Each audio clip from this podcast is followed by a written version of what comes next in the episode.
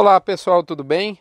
Aqui é o Rodrigo Albuquerque e nós estamos aqui em um Notícias do Front, edição especial para os assinantes do Notícias do Front nos seus sete primeiros dias, né, em que ela é exclusiva para os assinantes. Só para depois, só então, a partir do oitavo dia, ganhar todo o universo vasto, graças a Deus, de pessoas que de alguma forma é, são impactadas pelo front. Moçada, e aí, chinês quer carne gorda ou carne magra? Essa é a pergunta. Deixa eu te explicar para vocês de onde saiu isso, né? Bom, primeiro, chinês come carne gorda, come carne magra. Em primeiro lugar, chinês come muito tudo, né? Quando você multiplica qualquer coisinha que chinês come por 1.3 bi de pessoas, dá muita coisa. Por exemplo, vou dar um exemplo do que eu estou falando. É, alguém já imaginou a quantidade de carne halal que a China, né, quando você pensa em carne halal, você, você pensa na China? Pois é, tem, eu conheci uma pessoa sediada no Brasil, né, é, um cidadão né, chinês que tinha por, por missão profissional comprar carne halal para a China. Então, por mais que o número de muçulmanos é, é, não seja tão grande na China, ele existe né, proporcionalmente. Como o N é grande, então qualquer pouco é muito. Então, assim, com esse raciocínio, a primeira conclusão é o seguinte: chinês quer comer carne gorda ou carne magra? Do ponto de vista de volume, ele come muito as duas. Só que nessa pergunta eu estou me referindo, é, é igual quando você pensa assim: o mercado de carro brasileiro é carro de caminhonete é, grande ou carro pequeno, popular? É um mercado em seu volume mesmo de carro pequeno. Então, o que, é o volume do mercado? O que, é o que caracteriza aquele mercado? No caso da China, com relação à carne, chinês quer comer carne magra. Beleza?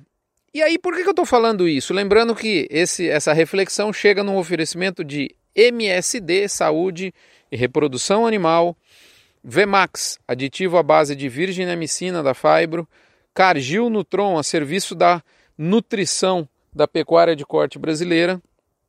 UPL Pronutiva, unindo biosoluções mais controle para que você tenha uma saúde vegetal plena no seu pasto. Cicobi Cred Goiás, a nossa agência do cooperativismo financeiro, né, bancário no setor marista de Goiânia. E por fim, Boitel da Agropecuária Grande Lago de Jussara. Lembrando também que todos esses, esses nossos anunciantes né, abrem o Notícias do Front juntamente com Alflex, Identificação Animal, o resto é brinco, e Asbran, a nossa associação que reúne 80% da indústria de suplementação mineral do Brasil. Muito bem. Da onde veio essa reflexão que eu estou propondo aqui para vocês? Carne magra ou carne gorda? Então, primeira coisa, chinês é um mercado de carne magra. E sabe por que, eu, eu comecei a refletir sobre isso? Há alguns dias eu estava conversando com uma turma, uns chineses mesmo, como diz o outro, POI, né? Que, que eu converso bastante. É muito bacana a gente trocar experiência de, de, de peito aberto e, e, em duas vias. Isso é muito legal. A gente consegue, consegue entender um ao outro mercado e, e a partir daí tomar melhores decisões. É, a pessoa, eu estava conversando com a pessoa, a pessoa, Rodrigo, mas vem cá, quando começa o confinamento? Ah, olha, o confinamento, é, esse ano particularmente, pode ser que atrase um pouco, a gente está com muita incerteza, um custo de, de nutrição, de alimentação bastante caro. Não, não, mas quando começa, qual o pico de entrega, quando começa e quando acaba? A pessoa começou a perguntar muito nesse sentido, sabe? Eu falei assim, até que chegou, eu falei, vem cá, você está sentindo falta do gado confinado? Porque eu comecei a direcionar a resposta: olha, infelizmente você vai ter pouca oferta de gado confinado agora e tal. E aí eu percebi que não era exatamente por aí que a pessoa estava perguntando. Era, talvez era até o de sentido contrário. E aí, para minha surpresa, a pessoa falou: não, não, eu, eu quero saber quando começa, porque eu prefiro a carne que não é do confinamento. Eu falei: ué, para lá, para lá. É, a, gente, a gente vê os frigoríficos incentivando muito né, o abate de, de, de, de boiada para a China, justamente boiadas confinadas, as melhores boiadas, as confinadas especialmente, vão todas para a China. E aí eu comecei a perguntar para a pessoa, ele falou, não, o chinês não quer gordura. A gente não, a gente não, não, não gosta de, de comer gordura. É um ou outro mercado aqui e tal, que de novo ainda tem um bom volume, porque tudo na China tem volume, mas o, o padrão é carne sem gordura. E por que que então o nosso gado confinado vai para lá? Justamente por causa da idade. É, o, como o gado confinado ele atinge o, o, a idade de abate né, mais cedo, o gado, na média, tem é mais novo. E como existe a, a exigência de exportação é, para a China com relação à idade, você acaba precisando de animais mais novos. Né? Então o que, que acontece? Quando você pega um animal terminado a pasto, é, o percentual de animais habilitados China cai do que quando você pega, por exemplo, uma boiada de confinamento ou mesmo uma novilhada de confinamento. Só que o que, que a gente tem visto? Existe uma tendência de aumento de período de confinamento, tanto para machos quanto para novilhas, acima de 120 dias. Isso inclusive leva, eu conversei aí com as fontes da indústria nacional, isso inclusive leva a gente a ter penalização, por exemplo, numa parte do bovino, na ponta de agulha, que naturalmente já é gorda, quando você pega uma novilha pesada, ou um macho acima de 120 dias, ou uma novilha muito pesada, Apesar da novilha dar 100% de habilitação China, o macho dá um pouco menos, e esse é um outro grande motivo da gente ter eleito novilha como um lote padrão né, de animal para enviar para a China, acaba tendo desclassificação por, por gordura na ponta de agulha. Então, quando você olha, na verdade, o boi de pasto, ele tem um perfil de carcaça mais positivo para o que a China quer. Porém, ele tem um perfil de, de idade diferente do que a China nos exige. Então, nesse momento, o que, que a gente vê no Brasil? A idade média do gado abatido caindo, é fato, mas ainda é um problema, porque a gente vê ainda quando o, a, a, o abate vem preponderantemente de animais engordados a pasto, uma idade média mais alta. Né? Então, nesse momento, que, que, qual que é a consequência? Como a China pôs essa restrição de idade, isso é só no Brasil, né, e até onde eu saiba, inclusive isso foi discutido no evento da Scott Consultoria no final do ano, meio que foi uma, um oferecimento do Brasil. Olha, a gente põe aqui um gado mais novo para vocês não terem problema aqui com, com é, é, mal da vaca louca, porque é característico do animal mais errado, né? Então, o que, que nesse momento, o que está acontecendo? Pouco volume de abate no Brasil, né, menos abate e um menor aproveitamento do gado abatido, porque proporcionalmente hoje nas nórias de abate tem mais boi oriundo de engordas a pasto do que tinha em novembro, setembro, outubro e dezembro, por exemplo. Então o índice de aproveitamento do gado batido para a China está caindo e o volume está muito baixo. Quando você pega a Argentina, o volume de abate também está baixo. No Paraguai, para a gente pegar aqui a América do Sul, o volume de abate está alto, mas lá não é habilitado China. Então, qual que é a consequência? Falta a, a arroba, né, habilitada para a China, e falta carne. E aí sobe no Brasil, sobe no atacado da China, como eu reportei num post para os assinantes essa semana. Né? E, e, é interessante porque a, a, pessoa da China com quem eu estava falando né, falou: olha, eu, eu, putz, eu prefiro. Não, você está falando aí, eu, eu quero o gado a pasto, porque se, se, se a hora que vem o gado confinado, eu prefiro muito mais as vacas da Argentina. Olha só, cara.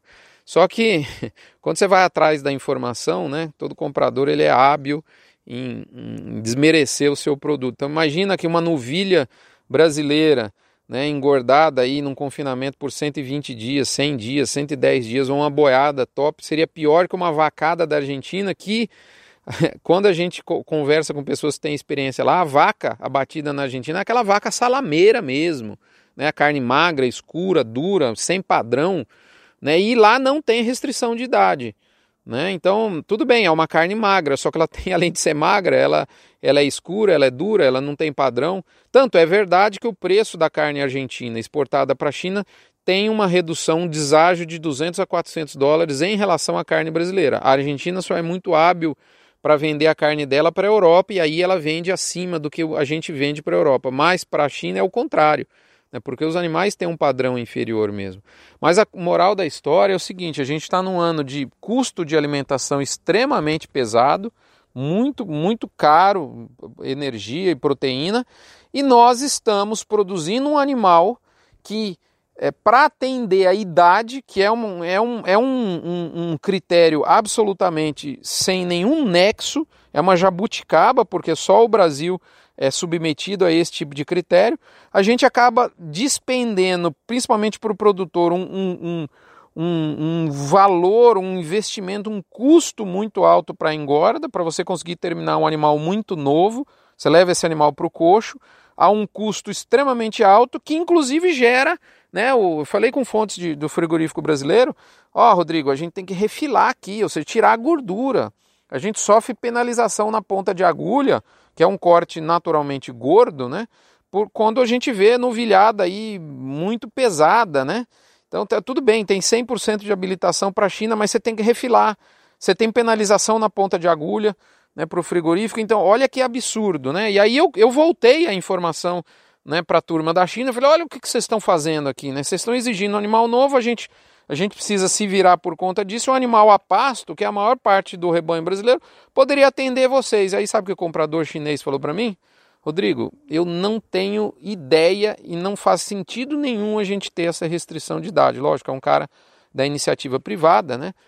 É, a gente não sabe 100% nunca é nunca é 100% privado, mas a pessoa, o cara concordou comigo na hora, falou, Rodrigo, você sabe que é verdade?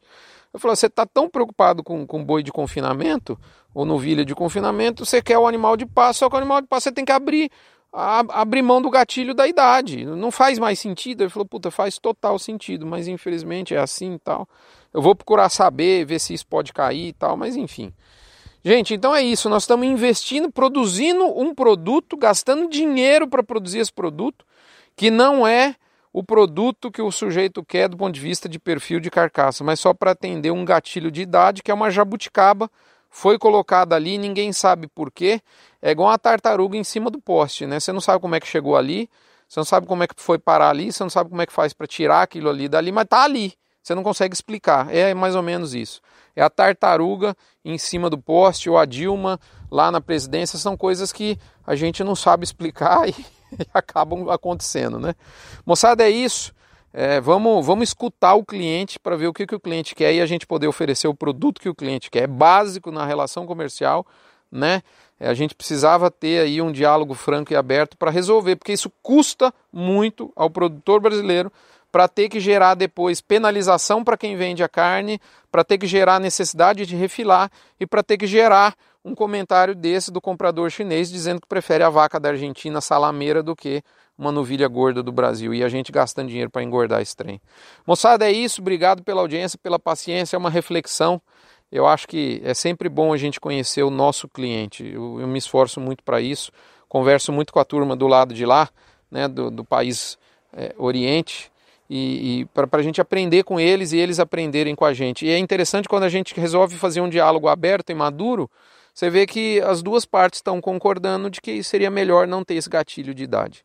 Um abraço, fiquem com Deus, até a próxima semana. É sempre um prazer tê-los aqui na nossa audiência. Até mais.